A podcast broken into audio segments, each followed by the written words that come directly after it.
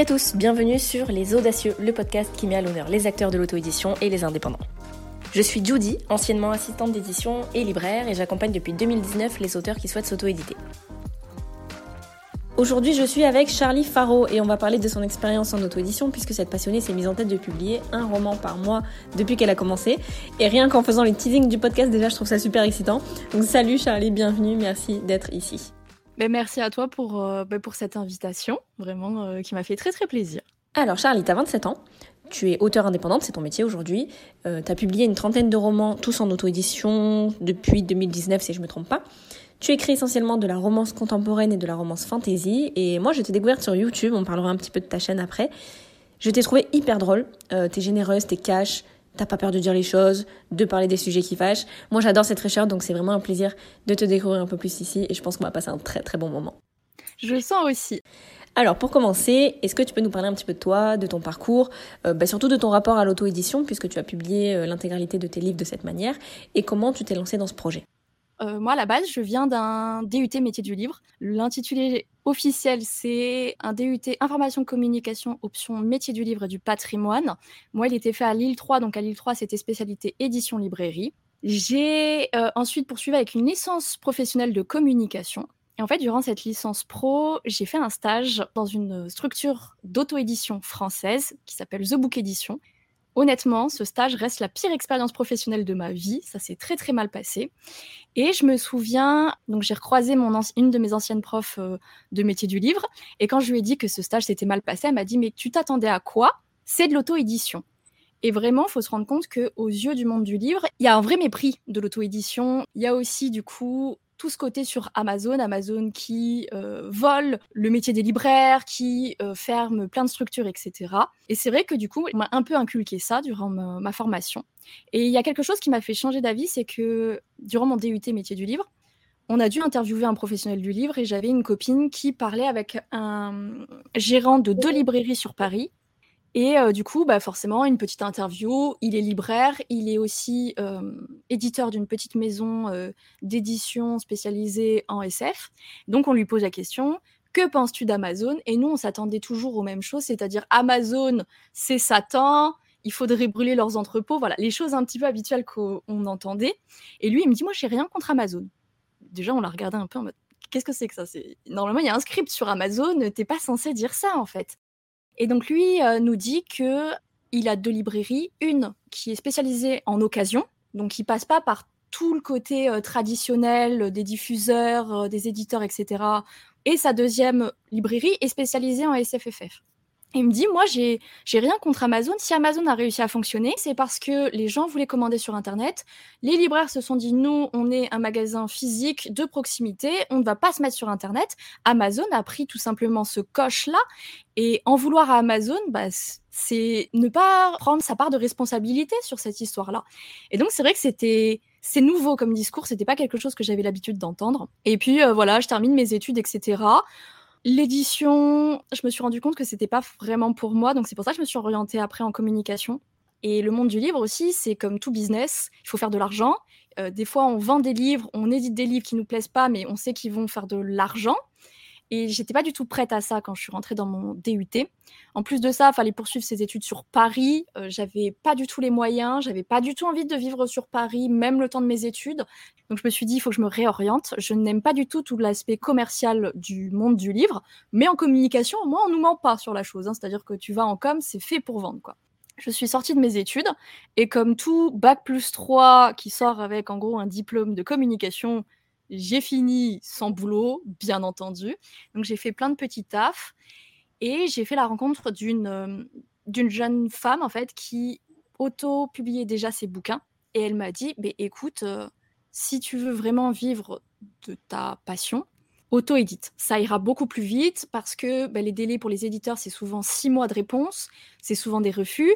Pour en vivre en passant par l'édition traditionnelle, donc avec des maisons d'édition, c'est super dur. Donc moi, j'étais quand même en me disant ouais, l'auto-édition, c'est un peu, euh, ben, moi dans ma tête, ça restait un peu les ratés, l'édition. J'avais été un peu euh, bah, éduquée à ça aussi durant mon DUT. Mais je me dis bon, à un moment, il faut savoir ce que tu veux. Et j'avais fait plein de petits jobs, des jobs qui, euh, qui étaient là pour payer les factures. J'avais fait des études pour ne pas me retrouver dans ces boulots-là alimentaires. à ce moment-là, j'étais en CDI. Et dans ce CDI, j'étais pas payée tous les mois parce que l'entreprise était en redressement judiciaire, faute de trésorerie. Donc en gros, mon patron ne pouvait pas nous payer tous les mois. Et moi, bah, du coup, j'étais ultra angoissée de pas savoir quand j'allais recevoir mon salaire. Souvent, je recevais 700 euros au lieu de 1004. Enfin, c'était ultra angoissant. Et je me suis dit, bon, alors quitte à s'angoisser pour l'argent, autant essayer de s'angoisser pour ma propre société, hein, au lieu de d'attendre quelque chose. À cette époque, bah, je faisais des lives tous les jours sur YouTube. Donc en fait, la journée dans mon taf salarié, je m'ennuyais. Je rentrais chez moi et je courais partout pour faire tous mes projets. Parce que j'ai toujours eu beaucoup de projets, c'est toujours quelque chose que j'ai beaucoup aimé. Donc je me suis dit, bah, mets-toi à plein temps. En vrai, euh, ton patron, il n'a pas trop les moyens de te payer. Fais une rupture conventionnelle et essaye de vivre. Donne-toi deux ans pour vivre de ton activité en écriture. J'avais, entre guillemets, rien à perdre. J'étais célibataire, j'avais aucun crédit, pas d'enfant, rien du tout. J'avais juste deux chats. Je me suis dit, c'est le moment parfait.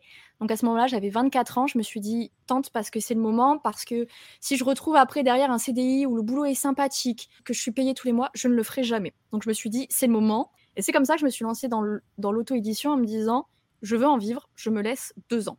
J'ai le chômage et j'en profite. Comment tu as décidé de te mettre cet objectif? C'était quoi ton état d'esprit à ce moment-là? À quelle logique est-ce que ça répond? Est-ce que c'était pour le plaisir, pour le, pour le challenge, pour la visibilité? Ou est-ce que tu avais déjà cette idée de vouloir en vivre? Il fallait que je mette le plus de chances de mon côté de pouvoir en vivre le plus vite possible. C'était vraiment mon, mon but.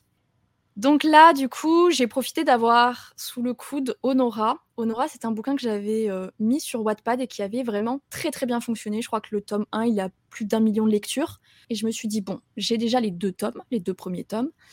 Je vais les poster, on verra ce que ça donne. Et à côté de ça, voilà, j'avais prévu déjà mon planning euh, un petit peu éditorial. Pour moi, l'année 2021 a été exceptionnelle. J'ai fait 22 000 euros bruts sur l'année. Donc, j'ai plus que euh, triplé mes chiffres. Ça a été vraiment une très très très très très belle année. Mais j'ai accumulé beaucoup de fatigue et et bah je veux pas vous mentir que j'ai fait c'était euh, fin d'année dernière en fait, j'ai fait mon deuxième burn-out. J'en avais déjà fait un premier parce que j'avais eu entre-temps en 2020, fin 2020, j'ai eu un déménagement très compliqué. Voilà, ça avait été très intense, ça avait un rythme très intense aussi parce que la première année certes, j'ai publié qu'un roman un mois sur deux, mais j'avais pas l'habitude d'autant écrire avant, j'écrivais que le week-end, donc c'était deux jours dans la semaine. C'était à plus faible intensité. Là, vraiment, j'ai dû euh, me lancer à plein temps. Peut-être qu'il y en a qui écrivent 10 000 mots d'un coup, hein, mais moi, c'était quelque chose que enfin, c'est quelque chose que je ne fais toujours pas d'ailleurs. Donc, la première année, déjà, j'avais fait, je pense, un mini burn-out parce que la fatigue, il y avait aussi bah, ma vie personnelle qui avait fait que. Et l'année dernière, pareil, rebelote, j'ai refait un deuxième burn-out, déclenché un peu par des, des événements personnels mais qui ont été aussi bah, sublimés par cette année vraiment très très intense.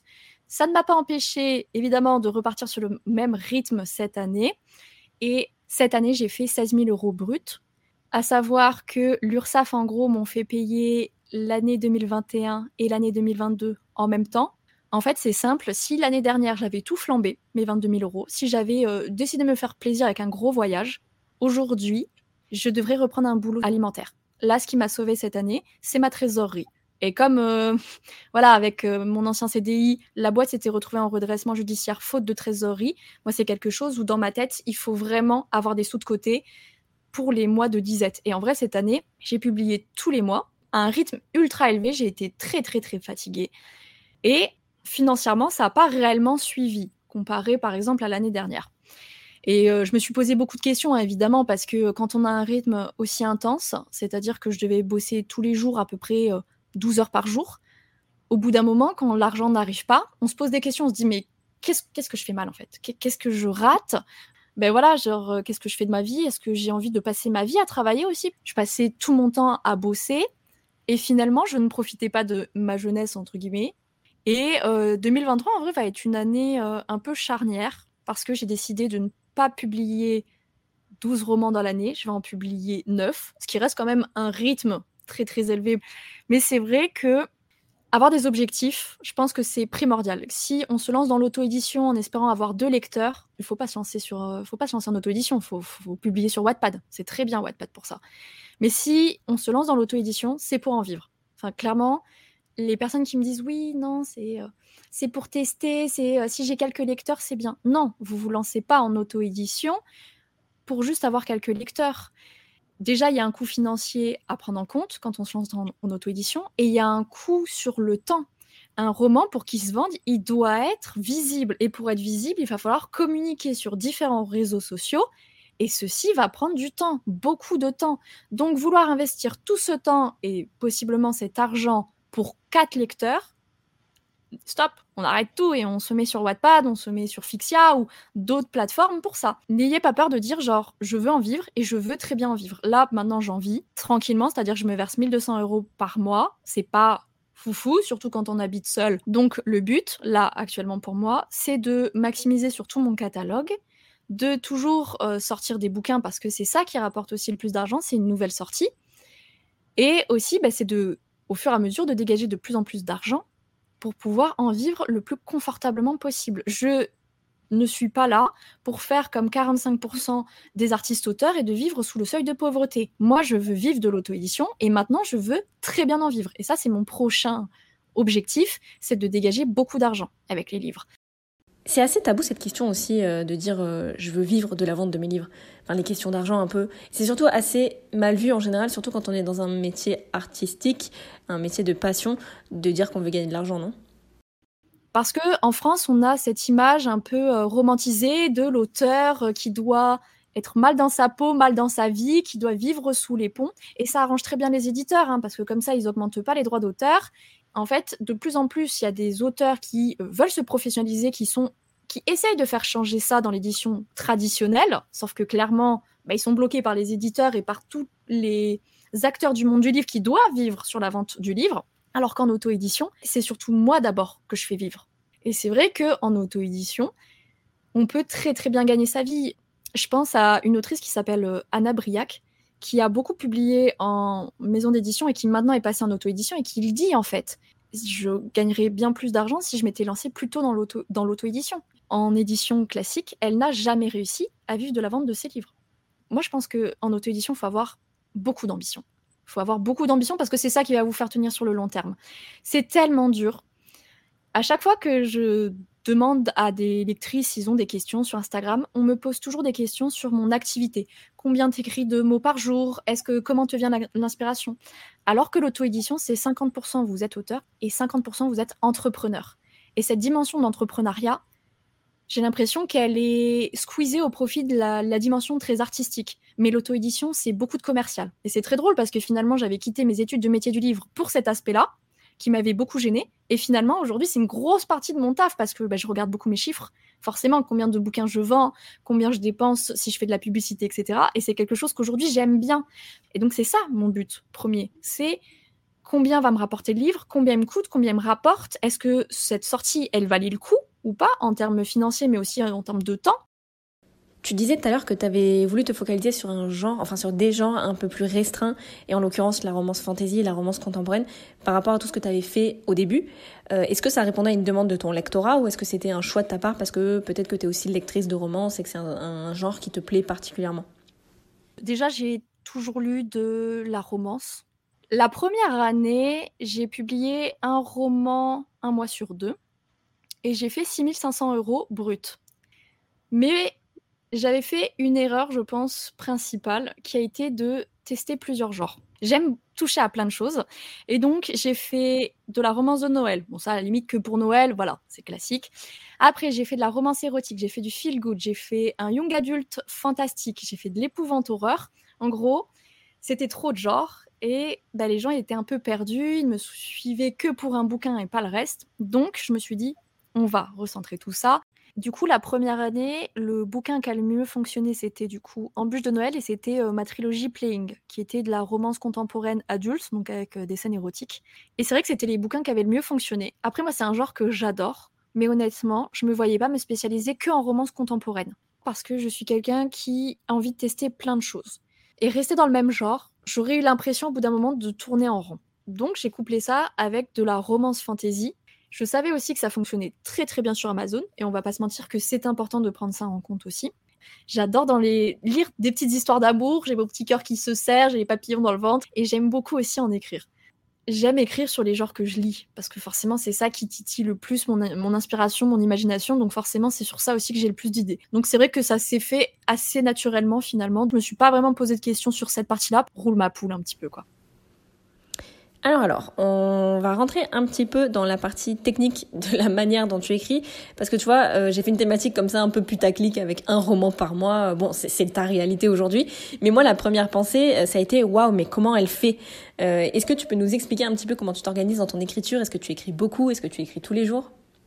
Alors, j'ai changé mon rythme de d'écriture. Avant, j'écrivais tous les jours, j'écrivais 5000 mots par jour. Sauf que du coup, j'avais pas de jour de repos, donc maintenant j'ai un petit peu changé. J'écris du lundi au vendredi et j'écris 6000 mots par jour.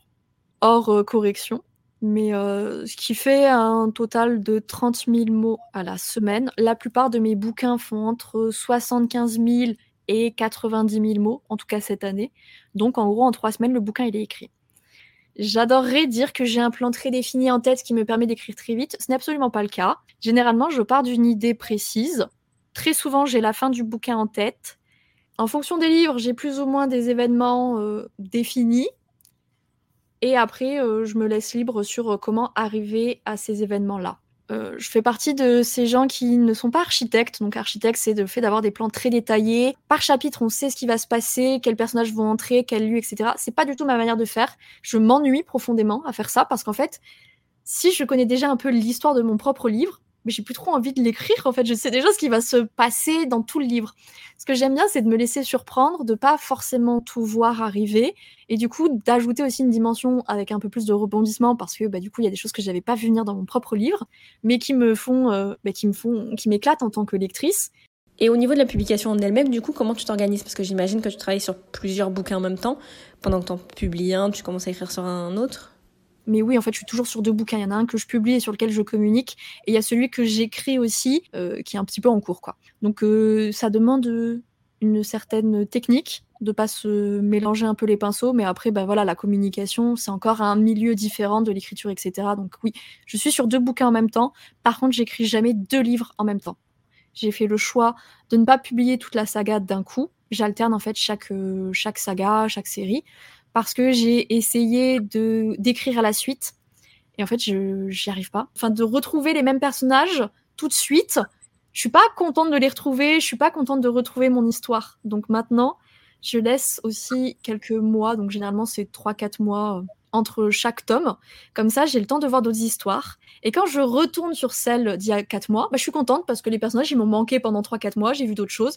Oui, parce que finalement, ma question suivante, c'était ça. Comment tu switches d'un personnage à un autre, d'une histoire à une autre, je dirais même d'une énergie à une autre euh, Finalement, même si ça reste de la romance, ça répond pas tout à fait au même code non plus, euh, ou au même rythme. Donc pour toi, c'est un besoin en fait. Ça te permet de reposer l'esprit sur un livre pendant que tu travailles sur un autre, c'est ça? Du coup, en fantasy, faut souvent faut avoir un univers qui est quand même un minima construit. Hein. Ça demande beaucoup plus j'ai envie de dire de charge mentale de d'écrire sur un fantasy parce qu'il y a plein de règles que tu dois mettre en place et donc, c'est vrai qu'en fantasy, on va avoir des, problématiques un peu bêtes, mais qui peuvent être un peu pénibles. Et donc, c'est vrai que du coup, j'aime bien alterner sur des genres, entre guillemets, qui sont moins prises de tête sur l'univers, etc. Et alterner sur des choses où je peux creuser un peu plus euh, des intrigues, des personnages, des scénarios, parce que, ben voilà, la romance euh, fantasy, souvent, l'univers est imbriqué dans l'intrigue, donc tu dois avoir un univers qui est plus construit, ça te demande plus de travail, mais c'est aussi, ben c'est génial aussi de réfléchir à un univers euh, plus profond la romance contemporaine, c'est un peu mes, vacances en termes d'écriture, quoi. Je m'éclate, c'est plus simple. Donc d'alterner les genres, moi, c'est ce que je préfère. Et oui, du coup, en termes d'énergie, c'est vrai que j'y avais pas réfléchi comme ça, mais chaque, chaque genre a un peu une vibe différente. Et c'est vrai que ben, j'adore changer, en fait. Je vais me permettre une question un peu euh, brute de décoffrage, mais je veux vraiment avoir ton ressenti sur la question et je pense que tu n'auras pas de mal à me donner une réponse. Écrire un livre par mois, c'est beau dans l'absolu, enfin c'est très impressionnant, mais est-ce qu'on perd pas un peu en en qualité ou en profondeur dans l'histoire Est-ce que tu risques pas de tomber dans la même mécanique ou, de lasser tes lecteurs peut-être? On peut lasser les lecteurs de différentes manières. Trop de choix tue le choix, entre guillemets, ou euh, d'avoir euh, possiblement le même pattern. C'est-à-dire que moi, j'écris sur des héroïnes fortes. C'est un, euh, c'est un peu ma ligne de conduite les, héroïnes qui sont des paillassons, moi j'aime pas ça. Je, m'ennuie à les lire et en, toute façon j'arriverai pas à les écrire. Donc c'est vrai que on pourrait se dire que au bout d'un moment les lectrices elles, ont elles en ont marre que je publie autant. Mais en fait, il faut se rendre compte que que ce soit de la romance contemporaine ou de la romance fantasy, on est sur des lectrices qui lisent beaucoup. Que je publie beaucoup, elles, ça les gêne absolument pas. Sur la qualité propre, euh, du coup, oui, bah, pour moi, en fait, c'est pas parce que tu mets 40 ans à écrire un bouquin qui sera forcément exceptionnel. Le temps n'est pas forcément un facteur déterminant de qualité. Alors oui, tu vas pouvoir plus le travailler, en auto-édition. On peut faire appel en vrai à maintenant des, éditeurs qui sont indépendants, qui sortent euh, d'écoles, etc., ou qui sortent du, des, juste des maisons euh, d'édition pour travailler avec, euh, sur un bouquin avec un seul auteur. Mais déjà, ça demande financièrement beaucoup d'argent, hein, d'avoir quelqu'un dont c'est le métier qui peut pointer toutes les forces et les faiblesses du bouquin. Et ensuite, c'est pas parce que on a fait appel à un éditeur, à une flopée de correcteurs, que le livre il va être bien. Je pense que on peut avoir la plus belle écriture du monde. Si l'histoire est plate, elle restera plate. On est quand même dans un milieu où il y a beaucoup de sorties. Et même si on regarde que en librairie, donc sans l'auto-édition, il y en a énormément. Mais j'ai fait un choix. Et mon choix, c'est de vivre de l'écriture. Et pour ça, il y a des. J'ai fait des sacrifices, en fait. J'ai fait des sacrifices sur ma vie euh, personnelle pour pouvoir tenir ce rythme et pour pouvoir en vivre. Après, euh, voilà, moi, je, quand je tombe sur des, bouquins que je peux pas lâcher, le bouquin, il me fait deux jours. Euh, un mois, ça fait 30 jours, donc possiblement, je peux en lire encore beaucoup d'autres des livres. Donc, je suis sur des groupes de Facebook, de romances, etc. J'ai des personnes, elles lisent un bouquin par jour. Et elles ont l'abonnement Kindle et elles sont toujours à la recherche de nouvelles lectures parce qu'elles en lisent un par jour, quoi. Donc, oui, je veux dire, moi, à côté, un bouquin par mois bah, c'est rien pour elle, quoi. Je veux dire, je suis juste un bouquin dans leur mois, quoi. Donc c'est vrai que il y a ce côté, oui, tu publies beaucoup, est-ce que tu publies pas de la merde? Honnêtement, la question euh, est légitime. Bon, euh, je pense que si je publiais de la merde, j'aurais pas autant de personnes qui me suivent, et surtout depuis autant de temps aussi. Et puis euh, après, je pars du principe qu'on peut pas plaire à tout le monde. Le principal, c'est que la majorité me disent j'ai lu quand même plusieurs de tes bouquins et à chaque fois, je me suis pas ennuyée. À chaque fois, c'était pas les mêmes histoires parce que ça aussi, c'est moi, je suis plus, c'est pas tant sur la qualité des livres que est-ce que je vais pas toujours proposer les mêmes histoires avec les mêmes messages, etc. Et forcément, euh, quand je parle, je parle tout le temps de féminisme dans, mes bouquins, moi, c'est plutôt ma peur, c'est de me dire, est-ce qu'au bout d'un moment, je vais pas écrire toujours les mêmes choses sur les mêmes héroïnes? Est-ce qu'elles vont pas être trop similaires? Et c'est ça, en fait, euh, pour moi, plus la difficulté, c'est de toujours proposer des choses nouvelles aux lectrices pour qu'elles se disent pas, oh, oh, ce bouquin, il ressemblait à un autre. Mais c'est vrai que oui, c'est des questions, en vrai, qu'on se, que je me pose. Et je pense aussi qu'il y a plein de personnes qui restent très longtemps sur la correction, sur la réécriture, parce qu'ils veulent pas quitter leur personnage. Ça aussi, je pense qu'il y a un côté un peu dimension affective, et c'est l'avantage, c'est que moi, je publie beaucoup. Je vais pas mentir, j'ai des héroïnes que j'adore, j'ai des histoires que j'adore, mais mon but aussi, c'est que mes lectrices, elles rencontrent mes héroïnes. Et pour ça, il faut que je le sorte à un moment, mon bouquin. Et oui, il sera pas parfait. Ça arrive de laisser des coquilles, il n'y a pas mort d'homme. Honnêtement, moi, ça m'arrive. Et j'ai toujours des lectrices qui me disent Écoute, je suis désolée, je crois qu'il y a une faute ou il y a une erreur là. Et je leur dis Bah écoute, oui, ça arrive et tout. Et vraiment, merci de me l'avoir dit et tout. Euh, la plupart des personnes, elles ne sont jamais ultra sévères. Ça arrive, hein, honnêtement, il y en a. Mais la plupart, eh ben, déjà, ils savent pas que tu en auto-édition. Et après, ils sont juste là pour lire une histoire. Il faut arrêter aussi ce côté très perfectionniste de vouloir sortir le meilleur livre possible. C'est impossible. Il y aura toujours des passages qui seront un peu plus faibles que d'autres. Il y aura toujours des moments où ça va être un peu creux. Et c'est pas grave en fait, ça arrive et à la limite ça sublime les passages qui sont géniaux. Et je pense qu'il y a beaucoup de personnes qui sont perfectionnistes et qui ont le syndrome du bon élève. On veut tout faire bien, on veut que la maîtresse elle soit contente de nous. Et en auto-édition, la maîtresse, c'est un peu les lecteurs. Donc on a envie de plaire aux lecteurs. Sauf qu'il y aura toujours des lecteurs qui seront mécontents. Donc il faut prendre aussi du recul avec les critiques qu'on peut recevoir parce que ben, ce sont juste des gens. Aucune critique n'est objective, malgré ce que certains essayent de nous faire croire. Et il faut le remettre dans le contexte. Oui, euh, des fois ça fait pas plaisir, hein, honnêtement. Euh, euh, j'ai un bouquin que j'aime beaucoup, que j'ai écrit qui est Wedding Games. Et en fait, je l'ai basé en me disant imagine si Hunger Games avait été en duo plutôt qu'en solo et il y a un seul survivant. Imaginons, c'est des duos qui survivent. Et donc, je suis partie de ça. Moi, je ne regarde jamais les critiques négatives parce que ça me flingue le moral. Et là, j'ai fait cette erreur tragique d'aller sur Booknode. Premier commentaire sur le bouquin, c'était euh, ben, c'est Hunger Games écrit en moins bien. Allez, prends ce petit aller-retour et puis ben, continue ta petite vie. À côté de ça, j'ai eu des, personnes, vraiment, j'ai un commentaire sur Amazon où il y a quelqu'un qui a marqué J'ai été honorée de lire ce livre. C'est-à-dire honorée, hein, c'est quand même euh, de lire mon bouquin. Bouquin qu'ils ont quand même acheté, hein, je veux dire. Euh. Donc il y aura toujours deux poids, deux mesures. la critique, on peut pas, on, peut pas faire sans. Et honnêtement, c'est dur. C'est dur parce que quand on a le syndrome du bon élève, on a envie que tous les lecteurs y soient contents de nous. On a envie qu'ils nous disent tous c'était merveilleux. C'est impossible. Un bouquin, il doit avoir des critiques négatives. Et s'il n'a pas de critiques négatives, à la limite, c'est inquiétant en fait. Parce que soit ça veut dire qu'il a que deux critiques et auquel cas c'est papa et tata qui, qui ont mis un commentaire, soit c'est inquiétant. Parce que quand on regarde, même sur les réseaux sociaux, même les bouquins que nous on a adorés ou qui, de manière globale, ont beaucoup plu, il y aura toujours des gens pour dire non, ce bouquin, euh, ça va pas du tout, il y a des choses qui ne vont pas, etc. Donc il faut prendre du recul et il faut faire taire un peu son syndrome de l'imposteur, son syndrome de, euh, du bon élève, du perfectionnisme. Je pense qu'il y a beaucoup de gens qui se flinguent en auto-édition à cause de ça.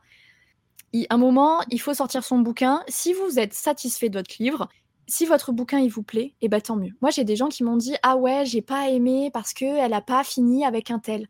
Oui mais moi, je voulais pas qu'elle finisse avec un tel. C'est un choix. Et honnêtement, bah, du coup, quand on me sort cette critique-là, je suis là en mode, bah oui, je, comprends que tu sois pas satisfaite, que ça finisse pas comme tu l'aurais voulu. Mais moi, mon livre, en l'état, quand je l'ai sorti, j'en étais satisfaite. Il m'a plu comme ça. Alors évidemment, quand on publie, il faut que ça plaise aux lectrices, euh, aux lecteurs. Il faut quand même partir du principe qu'on ne publie pas pour soi, mais pour les autres. Mais il faut un minimum que ça nous convienne. Moi, c'est simple. Quand j'écris, si la lectrice en moi s'ennuie, je me dis que c'est sûr, il y, a des gens qui vont se faire chier. Et donc, du coup, je contente d'abord la lectrice en moi. Et donc, j'écris pour toutes les lectrices qui peuvent me ressembler, en fait. Mon but premier, c'est de divertir les gens. C'est qu'ils prennent mes livres et qu'ils savent qu'ils vont faire une nuit blanche. Et après, quand on commence à avoir une communauté, la communauté aussi aide à tenir parce que euh, ben moi, j'ai des lectrices, elles me suivent depuis Embûche de Noël. C'est mon premier. C'était il y a trois ans. Elles ont pratiquement lu tous mes bouquins. Et c'est ça après qui fait tenir. C'est euh, de savoir que tu as un lectorat ultra fidèle euh, qui, euh, qui adore tout ce que tu peux écrire, et même si c'est pas dans des genres où ils ont l'habitude, qui vont tenter juste parce que c'est toi. Et alors là, ça veut dire que tu as tout réussi, quoi. Oui, oui, et en même temps, si je vais du coup à l'inverse de ma question précédente, on peut, peut se dire que écrire et publier beaucoup, c'est aussi une bonne manière bah, d'affirmer ton style, de gagner en confiance dans l'écriture et tout. Donc peut-être de connaître aussi les envies ou les attentes de ton lectorat est-ce que toi, tu vois une vraie différence entre les premiers romans que tu as publiés et les derniers qui sont parus? Alors sur les messages non parce que j'avoue que je suis restée euh, j'ai toujours eu cette ligne là par contre c'est sur mon style. Là du coup bah, en janvier sort un bouquin que j'ai écrit il y a 4 ans. Et moi dans ma tête je me suis dit ça va franchement 4 ans c'est pas si il y a pas si longtemps que ça j'aurais pas tant de travail que ça. Oh, oh là là mais quelle erreur. J'ai lu le bouquin et je me suis dit ah oui quand même hein. Les adverbes j'aimais beaucoup ça quand même à l'époque hein. Et c'est plus sur mon style. Je pense que là, si je. En bûche de Noël, du coup, on est à la période de décembre. En bûche de Noël, c'est une romance de Noël. Il fonctionne, il, se vend encore. Et je pense que si je le lisais, je crois que je m'effondrerais par terre en me disant Oh mon Dieu, il y a des gens qui achètent ça maintenant encore, mais. Oh Donc je, je, ne relis pas mes anciens bouquins. Parce que je sais que sur le style, le style s'affine beaucoup. Parce que bah, j'ai écrit tous les jours pendant trois ans. Donc euh, forcément, tu t'améliores. Il y a des choses aussi où, du coup, comme tu es obligé de euh, réécrire, corriger, etc., de plus en plus, tu vois tes fautes, tu vois les choses que tu as tendance à faire.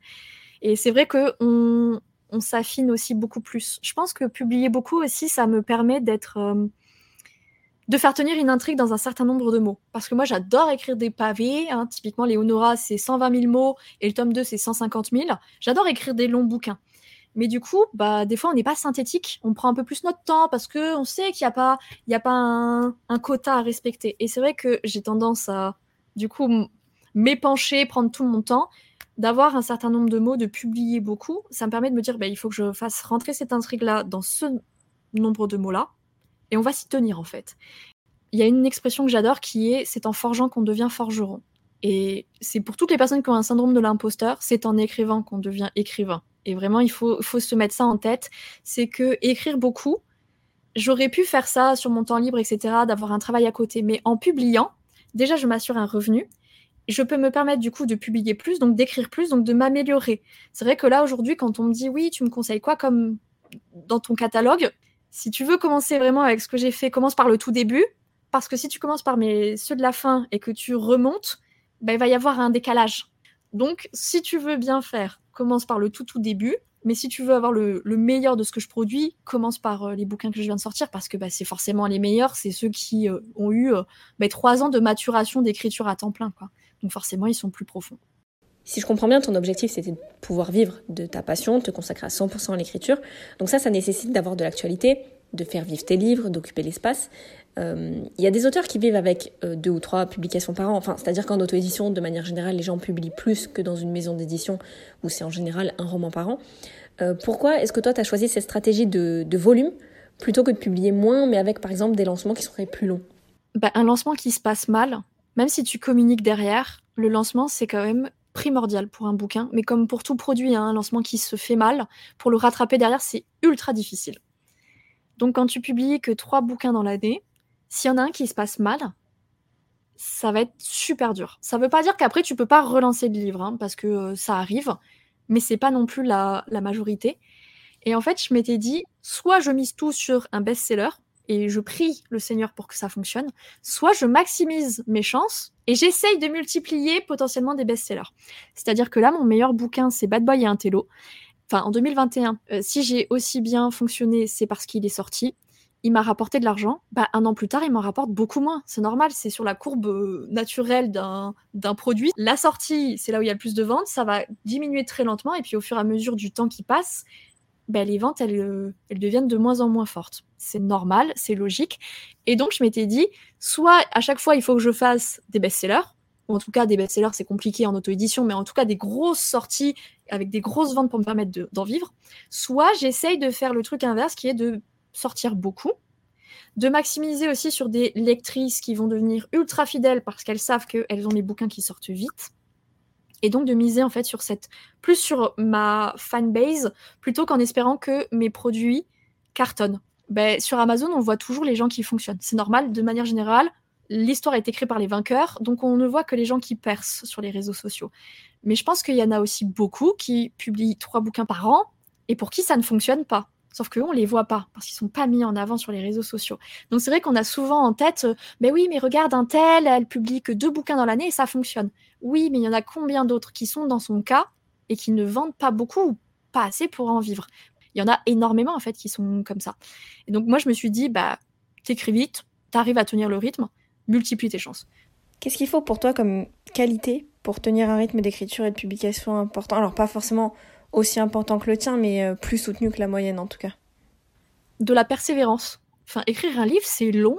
Même si t'aimes tes personnages et ton histoire, t'as envie de lâcher, et c'est pas pour rien. Hein. J'en vois tellement des gens qui disent euh, je commence plein de bouquins et je les termine jamais. Parce que c'est super dur. Enfin, t'aimerais y consacrer plus de temps, et pourtant, moi, c'est à temps plein. C'est super dur. Donc vraiment, il faut persévérer, il faut s'accrocher. On dit souvent que la différence entre deux sportifs de haut niveau, c'est leur mental. Et c'est la même chose pour écrire un livre et apprendre à rebondir aussi. C'est pas parce qu'il y a un bouquin qui n'a pas fonctionné que votre bouquin il est nul. Il y a des tas de livres exceptionnels qui ne connaissent pas du tout le succès qu'ils méritent. Et c'est vrai que c'est pas parce qu'un livre se vend des milliers d'exemplaires qu'il est génial, et c'est pas parce que vous ne vendez pas beaucoup que c'est que c'est nul à chier. Alors au début de notre conversation, tu as parlé un peu d'Amazon, tu as évoqué un peu tes a priori sur la plateforme et puis les rencontres qui t'ont permis de te faire un avis un peu plus nuancé. Toi, tes romans, ils sont dispo uniquement sur Amazon. Pourquoi ce choix? Euh, Pourquoi pas d'autres plateformes comme Kobo ou des sites comme Bookelist, Librinova, etc. Eh bien, pour une raison très simple qui s'appelle l'abonnement Kindle Illimité. Voilà. Euh, de manière générale, si les auteurs sont en exclu chez Amazon, c'est pour, pour le catalogue, puisqu'on doit céder notre exclusivité. Je crois que c'est notre exclusivité que sur l'e-book. Mais moi, de toute façon, euh, j'ai pas de boutique, rien du tout, donc je leur cède tout. Parce que Actuellement, la moitié de mes revenus sont faits avec l'abonnement Kindle. Amazon, ça reste encore la plus grande plateforme qui vend des livres. La FNAC, etc., ça arrive loin derrière. Et je ne voulais pas me priver de tous les lecteurs qui avaient l'abonnement. Bah, tu payes 10 balles par mois et tu as un catalogue ultra vaste. Pourquoi tu paierais un e-book 5 euros? Donc, moi, j'ai fait un choix en me disant, je vais mettre euh, mes bouquins dans le catalogue parce que ben, j'écris en romance. La romance, c'est un genre qui trust énormément sur Amazon. Les mettre dans l'abonnement, c'est pas déconnant. Typiquement, un bouquin qui ne fonctionne pas du tout dans l'abonnement, c'est The Roses House. C'est de l'épouvante. Et c'est ce bouquin que je ne fais absolument pas dans l'abonnement. C'est le bouquin que je dois où j'ai le moins de pages lues, je pense.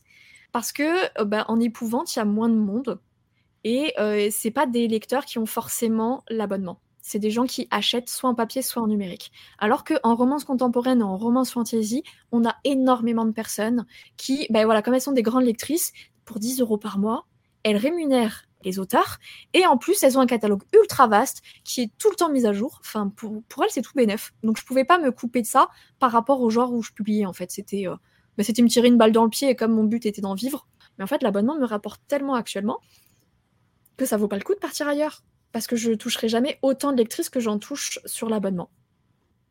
Je pense que, je, genre, je suis pas sûre de moi, hein, mais je crois que c'est la première plateforme qui s'est vraiment mis à l'auto-édition, d'abord au milieu anglophone puis francophone.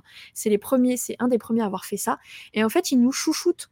Enfin, euh, euh, en e-book, je touche 70% de mes revenus. Donc Amazon, ils aiment beaucoup les auteurs parce qu'on leur rapporte du trafic, on leur rapporte des ventes.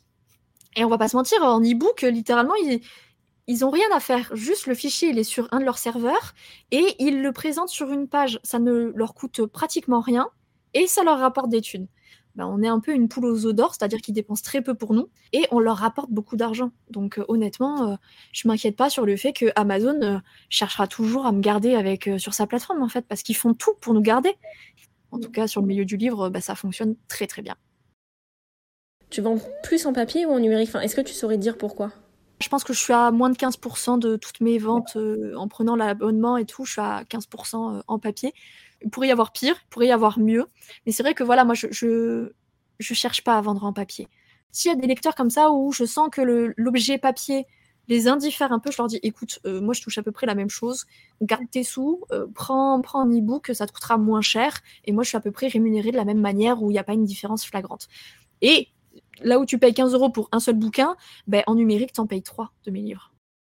Après, c'est un choix de ma part, du coup, de beaucoup publier, de ne pas avoir de boutique. Par exemple, je ne participe à aucun salon parce que c'est des frais et en termes d'énergie, ça demande une énergie folle. Je suis introvertie. Moi, deux jours de salon, mes batteries sociales, elles sont minuscules. Je finis sur les retouches, je mets trois jours à m'en remettre. Donc, c'est des choix aussi où le papier, mais je suis pas beaucoup, euh, je n'essaye pas de, de le vendre beaucoup non plus. Après, faut euh, faut rester un peu aussi euh, sur ses positions. Faut pas se dire ah bah j'ai pas assez vendu euh, en papier, je change tout. Faut tester. Si au bout d'un an et demi, en effet, ça te coûte trop d'argent et trop de temps et que ça rapporte pas, oui, mais il faut pas changer de stratégie au bout de deux mois. Alors parle-nous un peu de ta chaîne YouTube. Tu as beaucoup d'abonnés, plus de 25 000 à l'heure actuelle. Tu publies des vidéos très régulièrement pour partager ben, ta vie d'auteur et puis ton avis sur d'autres sujets. Et si je me trompe pas, tu avais déjà une première chaîne YouTube sur un autre sujet avant. C'est quoi ton rapport à l'image euh, et en quoi YouTube peut t'aider euh, dans ton métier d'auteur? Et pourquoi c'est important pour toi d'être visible, d'être présente, alors que ce soit sur YouTube ou sur les réseaux sociaux de manière générale?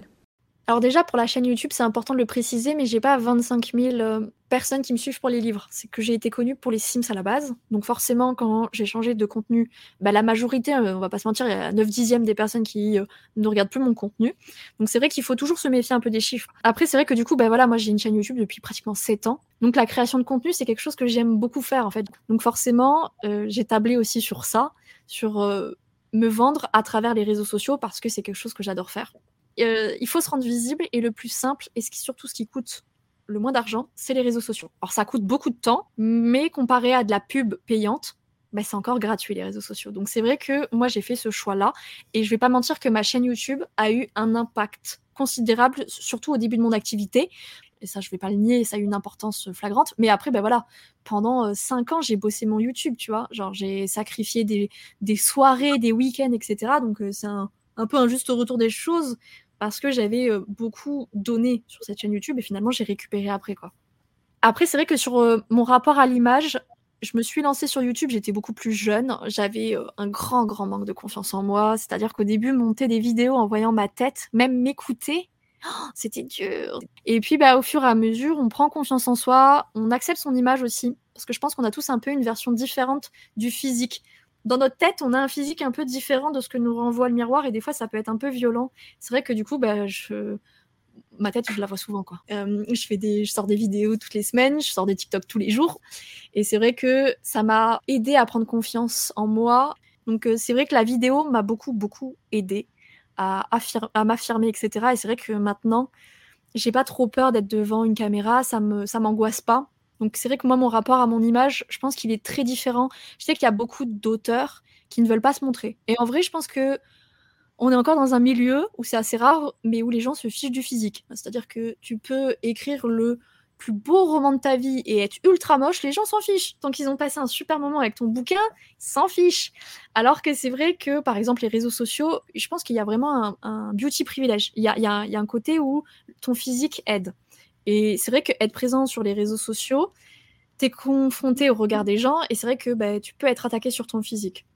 Mais je pense qu'on est encore dans une activité où en vrai, on peut ne pas se montrer et quand même fonctionner. Bah, typiquement, euh, ma pote qui publie en romance historique n'a jamais montré son visage et pourtant elle fonctionne très très bien. Je sais que, enfin, je sais pas, mais je pense que tu as prévu de faire une vidéo bilan de cette année 2022 comme tu l'as fait chaque année euh, jusqu'ici. Donc, on va pas donner trop de détails, mais ma question c'est comment tu vas? Qu'est-ce qui s'est passé dans cette année? Euh, Est-ce que tu arrives à tenir ce rythme? Et d'ailleurs, est-ce que tu te vois tenir ce rythme sur du long terme?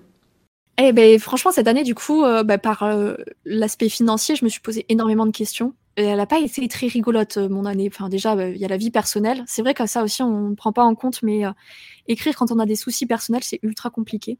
Donc, j'ai eu beaucoup, beaucoup de remises en question qui n'ont pas été forcément très rigolotes. Enfin, c'est jamais agréable de se remettre en question. Mais en fait, dans chaque situation, il y a des bilans à tirer. Et ce que j'ai appris, c'est que finalement, publier beaucoup, c'est bien au début pour se faire un nom, pour que les gens connaissent un peu aussi son nom. C'est important, mais euh, en fait, euh, j'ai pas besoin de me flinguer la santé pour toujours vendre. J'ai compris aussi que c'est mon métier, c'est le, métier de ma vie. C'est-à-dire que j'ai commencé à écrire à l'âge de 10 ans et j'avais sorti à ma mère, moi, je veux être riche et célèbre grâce à mes livres. C'était toute la fougue de la jeunesse parce que, bon, aujourd'hui, 17 euh, ans plus tard, je suis toujours pas riche ni célèbre, mais, mais ça a toujours été un peu le, métier de, ma vie. Je veux écrire, je veux vivre de ma plume et c'est ça mon unique but. Et ben, techniquement, j'ai réussi un peu mon, mon rêve. Mais en fait, euh, souvent dans les bouquins, ça se termine là. Tu sais, genre, ah, elle a réussi à vendre de ses livres et fin. Mais en fait, euh, non. Il y a les autres années derrière. Et c'est ça qu'on ne voit pas trop aussi dans les films et, et les bouquins. C'est qu'en fait, la vie, elle continue et que c'est pas parce qu'on fait une bonne année que forcément on va en faire une autre bonne derrière. Donc, euh, ce que j'ai compris, c'est que déjà, je ne pouvais pas tenir 12 bouquins dans l'année. Donc, j'ai réduit à 9. Et là, rien que de savoir que j'ai 3 mois où je ne vais pas sortir de bouquins, j'ai une pression, mais oh, j'ai une pression à moins, elle est dingue. Et après, bah, je me dis que je vais pouvoir me concentrer sur des bouquins qui fonctionnent bien, typiquement les honoras. Mais les honoras sont très longs. Donc, il me faut plus de temps pour les écrire. Et donc, bah, d'avoir ce temps là, je vais pouvoir plus les écrire et c'est des bouquins qui fonctionnent très très bien. Au fur et à mesure, j'affine. Je comprends certaines de mes erreurs sur de la communication ou sur de la manière dont j'aborde les choses. J'ai remarqué que durant les mois où j'ai été très fatiguée cette année, j'ai moins communiqué parce que j'étais fatiguée et donc j'ai essayé de me concentrer sur l'écriture. Mes bouquins se sont moins bien vendus. Et donc euh, j'arrive à un moment de mon activité où je comprends enfin que le repos est essentiel et j'ai changé euh, ça cet été. Maintenant, j'ai mes dimanches de repos. Genre, je ne fais rien, juste je m'occupe de mon appart, de mon chat et de moi. Et ça change tellement de choses dans tout, en fait.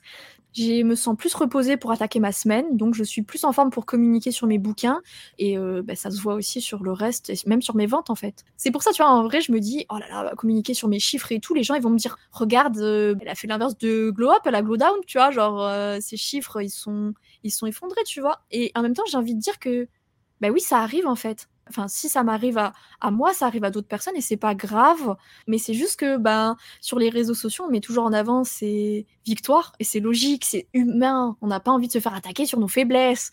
À la base, moi, j'ai commencé à parler de chiffres et d'auto-édition parce que à ce moment-là, la seule personne qui était connue et qui en parlait, c'était Jupiter Phaeton et elle disait qu'elle faisait 20 000 euros par mois.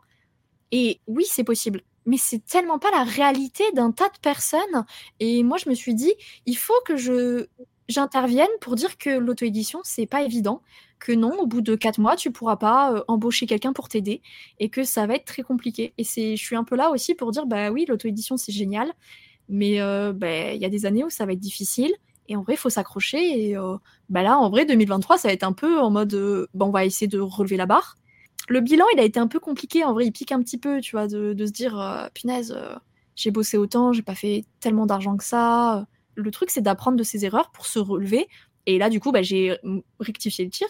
Je vais publier un petit peu moins, mais je vais miser sur une saga qui fonctionne très très bien, qui est Honora. Je sors un tome d'Honora, je sors un spin-off.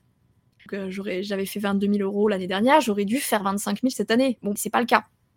Et donc c'est vrai que je suis aussi là pour donner un autre son de cloche de l'auto-édition que, ben oui, des fois ça marche pas ou ça marche moins bien.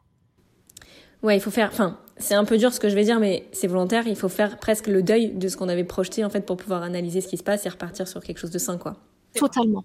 Mais de manière générale, tout vient de nous quand même. Il faut se remettre un minimum en question. Je peux pas dire euh, ah c'est la faute des lectrices. Euh, non, c'est parce que j'ai moins communiqué sur des bouquins. En entrepreneuriat, si tu continues à reporter la faute sur les autres, ton activité elle va pas tenir trois ans. C'est vrai que quand tu arrives à survivre au bout de trois ans, c'est qu'il y a eu assez de remises en question pour que tu rectifies le tir. Si j'étais restée comme euh, bah, ce que j'avais fait en 2020, je pense que je serais pas là. Après, il y a une autre dimension, c'est que cette année, a été moins bonne à ton échelle, mais à l'échelle des autres, c'est quand même déjà énorme. Après, je remets pas du tout en question le fait euh, que le résultat n'est pas à la hauteur de ce que tu aurais voulu, surtout au niveau du travail que tu as investi, mais c'est vrai que ton parcours, il est quand même très inspirant. C'est quelque chose qu'il faut regarder avec beaucoup d'objectivité aussi ce que tu as créé, c'est énorme, c'est génial quand même. Euh, alors toi, tu vois ça de l'intérieur évidemment, mais de l'extérieur, on se dit waouh, 16 000 Alors oui, c'est que du chiffre d'affaires, on prend pas en compte les charges, les impôts, on compte pas non plus la charge mentale et tout. Mais il y a pas mal de gens que tu vas pouvoir inspirer, je pense, à travers ça et grâce à ta transparence et ton honnêteté ça me surprend toujours quand il y a des gens qui me disent Oh, je te trouve ultra inspirante. Il y a quelqu'un euh, là qui m'a envoyé un, DM sur Insta en me disant Oh, j'ai vu ta dernière vidéo sur la productivité, etc. Je te trouve hyper motivante. Là, ça y est, tu m'as motivée. Là, je suis sortie du canapé. Je vais aller un peu profiter du soleil. Tu vois, c'est quelque chose un peu bête et je me dis Ah, mais moi, je, en fait, YouTube, pour moi, c'est un peu un espèce de journal de bord. C'est-à-dire que ça fait 7 ans qu'il y a des vidéos de moi sur le net. On, voit ma petite bouille de, gamine de 20 ans et on me voit en vrai grandir, évoluer. Et, et c'est vrai que c'est un peu un journal de bord où je raconte un peu ben, mes échecs et mes victoires sur l'auto-édition. Et c'est vrai que c'était pas mon but premier d'inspirer les gens. Moi, j'étais juste là en mode, bah, regardez comment ça se passe de l'intérieur un petit peu quand on est autrice, qu'on veut en vivre. Voilà tout ce qui se passe, toutes les pensées que je peux avoir, etc. Mais c'est vrai que du coup, j'ai plein de gens qui me disent, oh, tu me motives, moi aussi, euh, je veux vivre de mon activité, et je me dis qu'avec toi, euh, bah, c'est possible en fait. Donc des fois, il vaut mieux avoir une petite communauté très engagée qui va te suivre à fond, plutôt que d'avoir des gens qui se sont abonnés et qui euh, finalement ne n'achètent pas tes produits. Merci pour ta franchise, ta générosité. Je vais te poser une dernière question. Euh, je la pose à chaque fois en fait, mais ça a un réel impact sur les gens. Quel conseil tu donnerais à un auteur qui a plusieurs textes déjà sous la main et qui, comme toi, se donne pour objectif d'en publier plusieurs par an, ou en tout cas qui en a la possibilité? En fait, en combien de temps il écrit un bouquin? Et en fonction de ça, voir comment définir son rythme de parution. C'est-à-dire que s'il met un an pour écrire un livre, il faut pas qu'il sorte tous ses livres euh, tous les 2-3 mois, tu vois. Il faut qu'il prévoie un temps plus large. Par exemple, s'il arrive à écrire un bouquin en 3 mois, et eh ben, tous les bouquins qu'il a déjà sous le coude, tous les 3 mois, il sort un bouquin. Comme ça, il prend de l'avance aussi pendant que les autres sont en train de sortir. Il en garde d'avance et il évite de se retrouver un peu le bec dans l'eau comme j'ai été cette année et d'être très très fatigué par son rythme parce que du coup il sait qu'il pourra le tenir. Les lecteurs s'habituent très vite à notre rythme. Donc un lecteur, si tu lui dis tous les 3 mois il y a un bouquin qui sort, tous les 3 mois ou tous les 4-5, il va voir sur Amazon ce que tu as sorti. Donc si tu as quatre bouquins et que tu sais que tu en écris, euh, t'écris en six mois, et eh ben t'en publies un tous les six mois. Comme ça, tu as, du backup et toi tu sais que tu t'épuises pas la santé parce que ben, je sais que moi j'ai tout lâché pour vivre de mon activité. La plupart des gens ils ont une activité euh, qui les rémunère et qui paye les factures. Donc tu as moins de temps aussi pour écrire. Il faut que tu prennes en compte aussi dans ta manière où tu vas, euh, où tu vas auto-publier, où tu vas sortir ton rythme. Donc euh, il faut tout faire par rapport à son rythme d'écriture. En tout cas, merci beaucoup d'avoir accepté d'en parler avec moi. C'était hyper intéressant. J'espère que tu as pris du plaisir. J'adore parler d'entrepreneuriat, d'auto-édition. Il y a tellement de choses.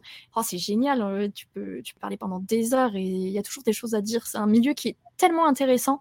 Et c'est pour ça que je suis contente de voir de plus en plus euh, émerger plein de personnes parler de l'auto-édition, que les choses sont en train de changer pour l'auto-édition parce que euh, c'est un milieu qui est génialissime en vrai.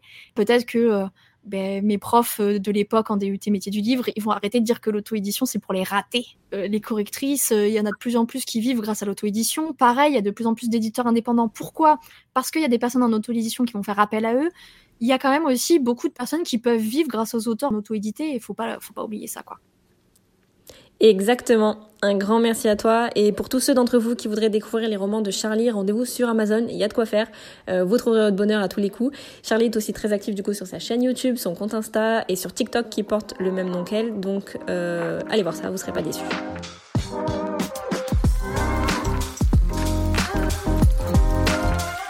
Ce que j'aimerais qu'on retienne du témoignage de Charlie aujourd'hui, c'est d'abord qu'il faut avoir une vision.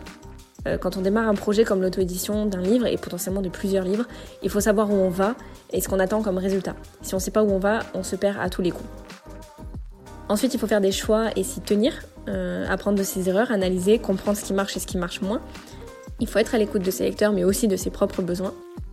Euh, et ça, je pense que c'est important. Et de manière totalement liée, il faut aussi mettre un point d'honneur à s'occuper de soi et de sa santé mentale.